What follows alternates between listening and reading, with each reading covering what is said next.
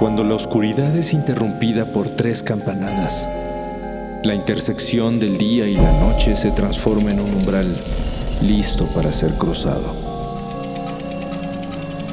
Cierra los ojos, abre la mente. Sé bienvenido a Sapiens Arcana.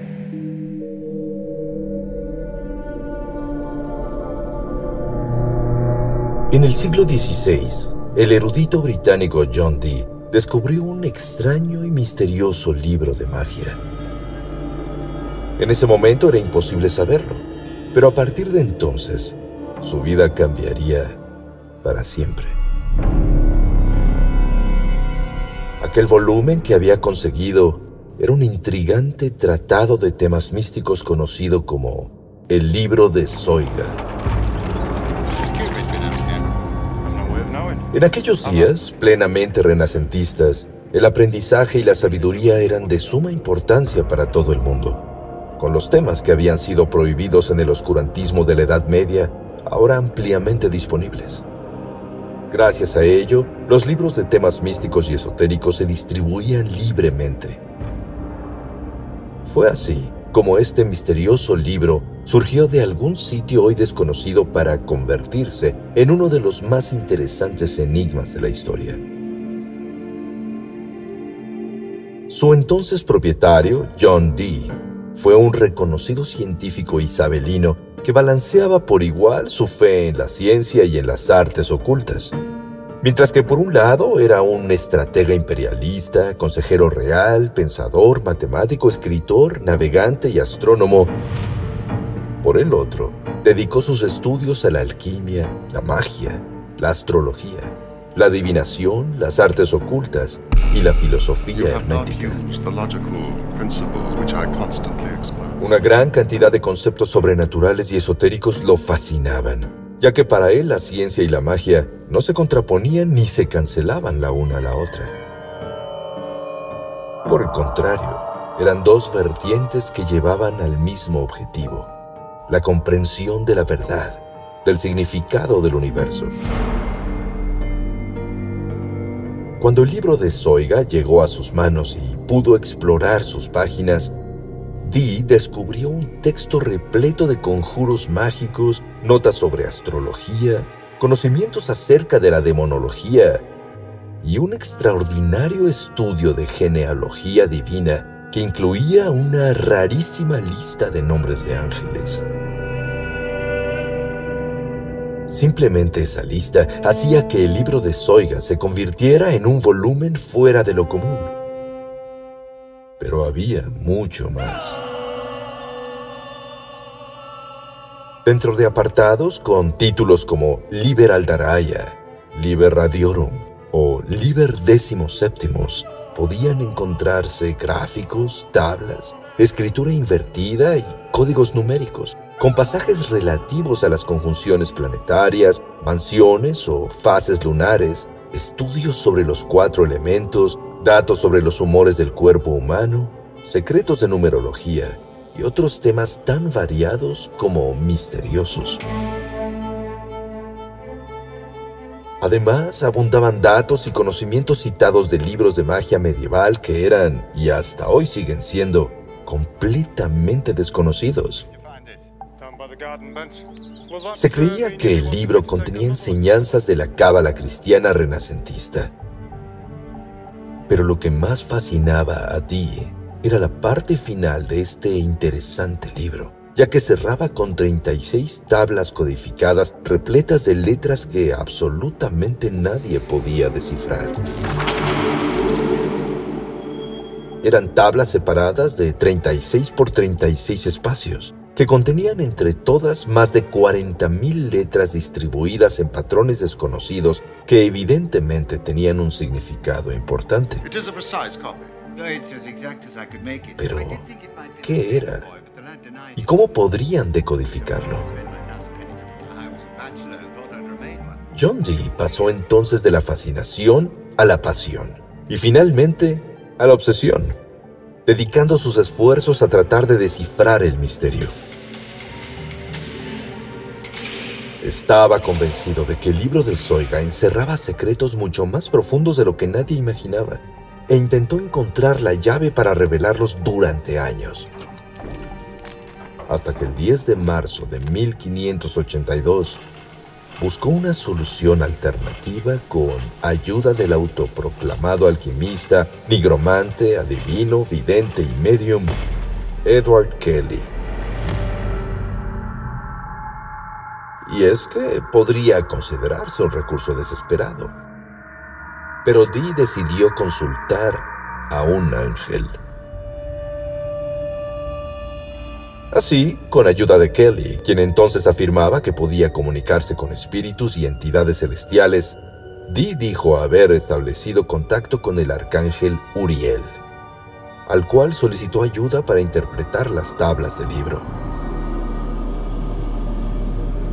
Según las transcripciones realizadas por el propio Dee, el arcángel le comunicó que aquel texto había sido revelado a Adán en el paraíso al principio de los tiempos, y que el único capaz de descifrar todo su significado era el arcángel Miguel.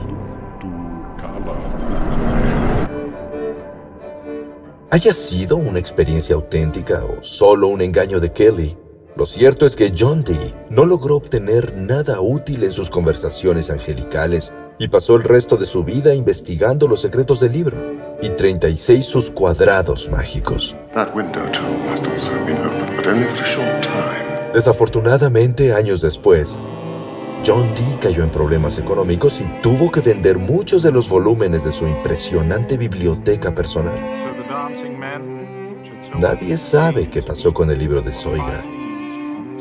Pero para cuando Dee murió en 1608 o 1609, el misterioso volumen ya se había perdido. Muchos intentaron buscarlo durante siglos, especialmente los que conocían el apego que le tenía a Dee. Pero nadie logró ubicarlo hasta que, un buen día de 1994, la investigadora, historiadora y novelista Deborah Harkness encontró una entrada entre los diarios del erudito isabelino al investigar para una tesis. El pasaje era muy interesante, ya que en él Dee mencionaba que el libro de Zoiga tenía un título alternativo. Aldaraya Siva Zoiga Vokor. Este mismo título había sido mencionado por el anticuario Elias Ashmole, quien en el siglo XVII afirmó haber visto este libro en la biblioteca personal del duque de Lauderdale.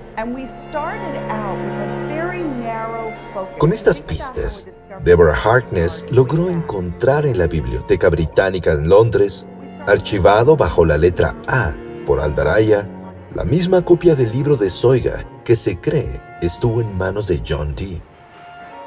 Y posteriormente se localizó una segunda copia en la Biblioteca Bodleiana de la Universidad de Oxford. Así, el libro de Zoiga dejó de esconderse para que cualquier persona pudiera tener oportunidad de conocer sus secretos. En el año 2006, el matemático y criptólogo James A. Reeds transcribió a una computadora las 36 incomprensibles tablas codificadas con sus 46.656 letras. Y tras un largo análisis, logró descifrar un complejo algoritmo que explicaba su estructura. Para ello, tomó como base 36 palabras clave o llaves que aparecían en secuencia en la primera columna de cada tabla y que estaban escritas tanto al derecho como invertidas. Este hallazgo fue impresionante y despertó nuevas interrogantes sobre la creación del libro. ¿Qué nivel de inteligencia debía tener un autor anterior al siglo XVI para establecer una fórmula tan compleja que se necesitaría una computadora para identificarla?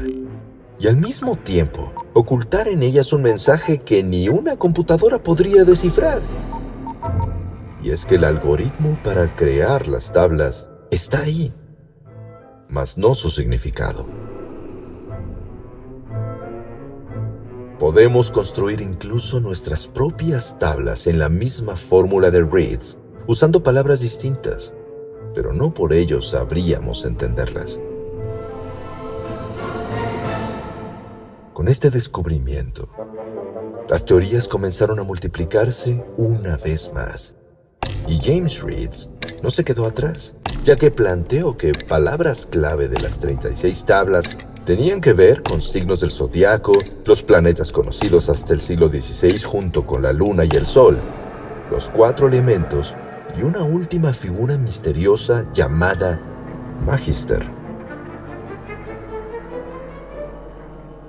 Otra teoría interesante aparece en un artículo llamado Soiga, el libro que quita la vida, en el que el autor Mariano Tomatis se basa en los descubrimientos de Reeds y en pasajes bíblicos sobre la creación divina del mundo, para establecer que cada tabla creada por una sola palabra o semilla constituye un nuevo universo. Un universo único cuyo génesis se produce y expande gracias a un solo algoritmo matemático. ¿Será posible que con cada palabra todos seamos capaces de crear universos infinitos? Tal vez sea un descubrimiento sin precedentes. La conceptualización de un milagro de naturaleza divina. El conocimiento más avanzado de la historia o tal vez todo lo que se ha propuesto es solamente una fantasía y los secretos del libro de Soiga aún siguen escondidos, siendo el mismo enigma que obsesionó hasta la muerte al ilustre John Dee. Los estudiosos siguen investigando. Los matemáticos siguen trabajando. Los fantasmas siguen deliberando. Y hoy las páginas de Aldaraya, Sive, Soiga, Vocor están disponibles para cualquier persona, guardando su profundo significado entre símbolos, conjuros y códigos ocultos. Habrá que ver qué nos han de revelar esas páginas el día de mañana.